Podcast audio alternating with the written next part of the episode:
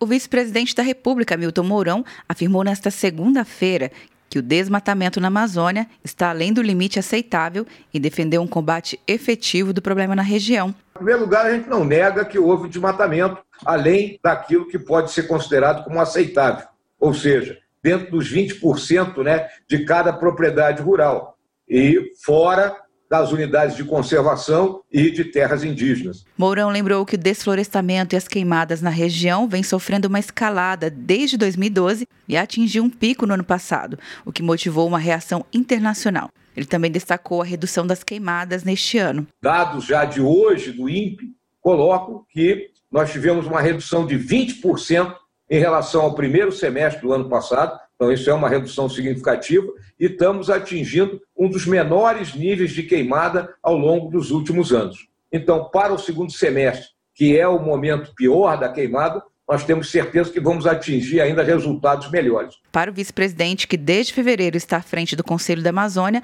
o governo federal herdou um problema de gestões anteriores, com a falta de funcionários nos órgãos ambientais. Nós recebemos no nosso governo tanto o IBAMA como o ICMBio com 50% do seu efetivo. E o efetivo que sobra, ele não está destinado totalmente à Amazônia, muito pelo contrário. Né? Esse pessoal está espalhado em outras áreas do Brasil. Na semana passada, Mourão se reuniu com empresários brasileiros e investidores estrangeiros que cobraram ações mais efetivas para conter o desmatamento na Amazônia. Quer um ano sem mensalidade para passar direto em pedágios e estacionamentos? Peça a Veloy agora e dê tchau para as filas. Você ativa a tag, adiciona veículos, controla tudo pelo aplicativo e não paga mensalidade por um ano. É por tempo limitado. Não perca. Veloy. Piscou, passou. De Brasília, Luciana Castro.